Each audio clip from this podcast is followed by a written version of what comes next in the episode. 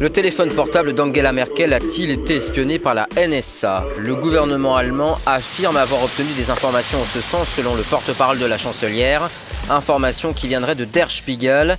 Barack Obama a assuré à Angela Merkel que les États-Unis ne surveillaient pas et ne surveilleraient pas ses communications, tout en jouant sur la grammaire en ne parlant qu'au présent. Le porte-parole de la Maison-Blanche, plutôt embarrassé, a lui précisé que Washington appréciait grandement la coopération étroite avec Berlin sur un large éventail de défis sécuritaires communs. Rappelons que toutes ces informations proviennent à l'origine d'Edward Snowden, l'ex-consultant de la NSA, avait révélé l'été dernier le programme PRISM, les écoutes à l'échelle mondiale de l'agence américaine, provoquant un gigantesque scandale. Bonjour et bienvenue sur le podcast du petit traité de guerre économique africain, voire panafricain, votre manuel audio d'ingénierie économique, sociale et géostratégique dont tout Africain ou afrodescendant doit connaître et comprendre pour anticiper son succès et sa réussite individuelle et collective. Aujourd'hui, je vous délivre la leçon 17 donnée le 17 février de l'an 2022 du calendrier grégorien. 6258 du calendrier kémite et 4720 du calendrier chinois. Avant de commencer, nous souhaitons un bon nouvel an 4720 au peuple de Chine qui fête son entrée dans l'année du tigre d'eau noire le troisième animal du zodiaque chinois, une année censée être synonyme de mouvement, de changement et de rebondissement. Et justement, ce début d'année en est déjà empli et vont ponctuer tous mes prochains épisodes à venir. Je suis Patrice Dionce, un Afro-Caribéen qui investit en Afrique et s'investit pour l'Afrique. J'ai pris le parti et fait le pari de vous parler d'ingénierie économique, sociale et géostratégique et aujourd'hui nous allons parler d'espionnage.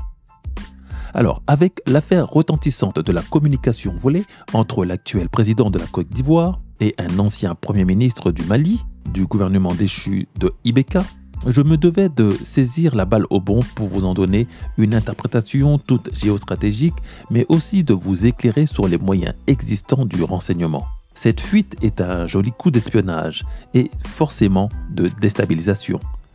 Intercepter l'appel d'un président aussi entouré et protégé que le président de la Côte d'Ivoire ne peut être un acte anodin, souvent une menace mise à exécution d'une force étrangère pour démontrer de sa puissance et de sa capacité de nuisance afin de pousser à une action décisive ou inciter à de la retenue.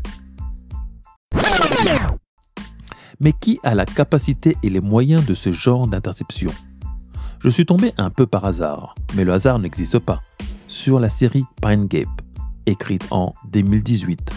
J'aime ces séries comme House of Cards qui mettent au grand jour les coulisses de la politique ou de la sécurité intérieure américaine, même si souvent un peu romancée et amplifiée.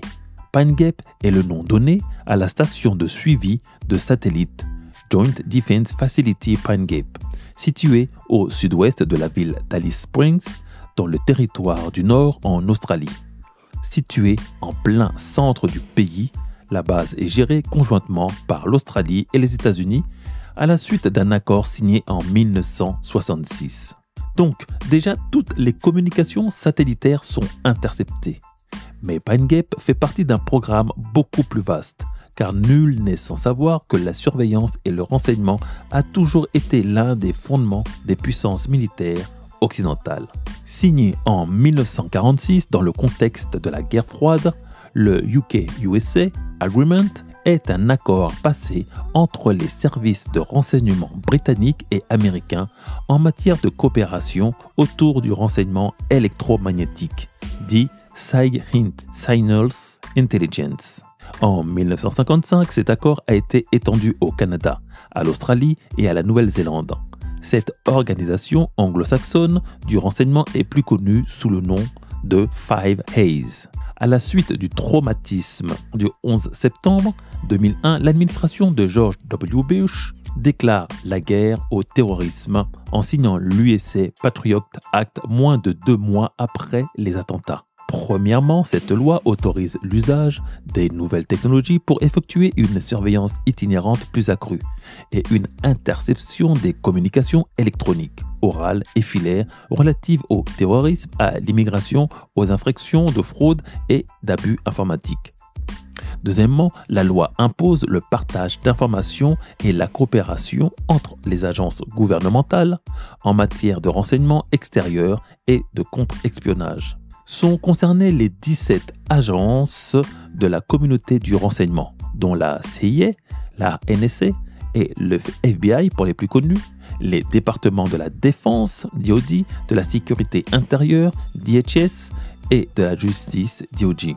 Les services de renseignement américains ont obtenu la coopération contrainte ou consentie des opérateurs téléphoniques, des géants du numérique, le GAFAM et de la Silicon Valley. Sachant que 99% des communications mondiales affluent au travers des câbles sous-marins et que la Grande-Bretagne est le principal point d'entrée pour le continent euro-asiatique, les Britanniques sont capables de capter près d'un quart des communications mondiales. Mais dès que l'on parle technologie et surtout espionnage, la Russie et la Chine ne sont pas bien loin. Quand d'autres pays confient ou sous-traitent auprès de grandes puissances, la Chine, l'empire du milieu, a toujours souhaité garder sa maîtrise du renseignement militaire, économique et politique.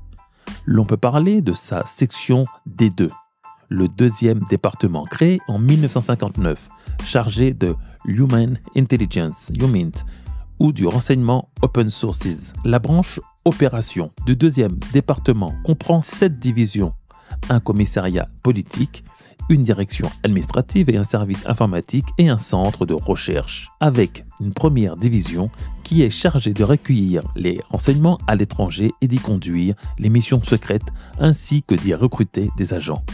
Elle est composée d'un bureau à Pékin qui dirige la collecte de renseignements à Hong Kong, Macao et Taïwan, le bureau de Canton qui cible l'Asie et le Pacifique, celui de Tianjin, l'Afrique, le bureau de Chanyang, la Russie, l'Europe orientale et le Japon, celui de Shanghai, l'Europe occidentale et l'Amérique du Nord. Pareil avec son Spetsnaz, soit service des communications spéciales et d'information du service fédéral de protection de la Fédération de Russie, FSO, un service gouvernemental de la Russie donc, chargé de la protection des systèmes d'information et de communication gouvernementaux, la Russie de Poutine n'est pas en reste. Estimée à 54 000 personnes en 1999, cela fait d'elle la plus grande organisation de renseignement d'origine électromagnétique après l'alliance UK-USA. Ça, c'est pour les grandes puissances. Mais l'Afrique, devenue la plus grande passoire en matière de données, l'Europe, les Israéliens et maintenant certains pays orientaux comme la Turquie y surveillent aussi tout ce qui s'y passe. Tout comme dans une autre série plus urbaine et plus policière, The Wire, en Afrique, tout le monde est sur écoute. Nous le savions déjà, lors du 29e sommet de l'Union africaine en juillet 2017, l'on nous dévoila avec effroi que le siège de l'Union africaine était truffé de micro-espions, et ce grâce à des experts algériens l'Union africaine découvrit une vaste opération d'espionnage dont elle fut victime pendant au moins 5 ans. Des outils d'espionnage indétectables avaient été installés secrètement dans les locaux du siège de l'Union africaine à Addis Abeba, la capitale de l'Éthiopie, durant sa construction et sa livraison gratuite aux autorités. Tout ce qui est offert n'est pas forcément un cadeau toutes ces installations dont je vous ai fait mention sont pour le plus souvent des centres techniques et de recherche de très haute technologie de cybersécurité et de traitement des données. Des données à la fois satellitaires mais aussi filaires et dans tous les réseaux sociaux. WhatsApp pour les Américains, Telegram pour les Russes ou encore WeChat pour la Chine. GAFAM. Google, Apple, Facebook, Amazon, Microsoft face aux Batix, Beidou, Alibaba, Tencent, Xiaomi sont les outils de ciblage, de profilage et d'espionnage dont disposent nos deux plus grandes puissances actuelles avec une Chine, mais aussi une Russie, pas disposée à se laisser dominer et surprendre par personne. La fuite donc. La fuite donc de cet appel entre un président africain en poste et un ancien ministre d'un État voisin ne peut être fortuit et marque l'envie de déstabiliser la Côte d'Ivoire pour le compte, pourquoi pas, des États-Unis. Tout n'est pas confirmé, mais la vague de putsch au Mali, en Guinée ou au Burkina Faso, avec un appui pas toujours clair des Russes, présage un remplacement des pions qui pousserait à faire penser que les États-Unis sont de plus en plus impatients de reprendre le relais et mettre cet empire qui ne voulait pas mourir dehors pour mettre ses boys. D'ailleurs, le commandement des États-Unis pour l'Afrique L'Africom, qui veut améliorer et maintenir la sécurité en Afrique de l'Ouest, était en visite avec son commandant en chef, le général Stephen Toysend, en Côte d'Ivoire et au Ghana les 20 et 21 septembre 2021. Il est donc certain que cette fuite l'est pour réduire l'influence d'un président en perte de rayonnement international et sous-régional, rendre sa compagnie radioactive et mettre en évidence l'obsolescence de ses choix et de son leadership. Une politique clivante qui pousse toute la sous-région à se tourner vers la Russie, ce qui n'est pas pour arranger un OTAN de plus en plus agressif. Ce qui se joue en Ukraine est tenu en réserve par la prise de position de la Russie dans le Sahel, handicapant les États-Unis dans sa démarche impérialiste et de contrôle géostratégique côté Baltique. Vous voulez nous prendre l'Ukraine?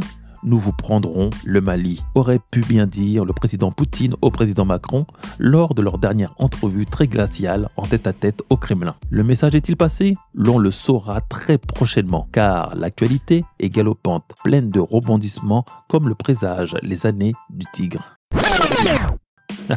Mais dans l'immédiat, ne faites plus vos confidences par téléphone car tout se sait et l'informatique n'oublie rien. Je suis Patrice Jansse, un Afro-Caribéen qui investit et s'investit pour l'Afrique.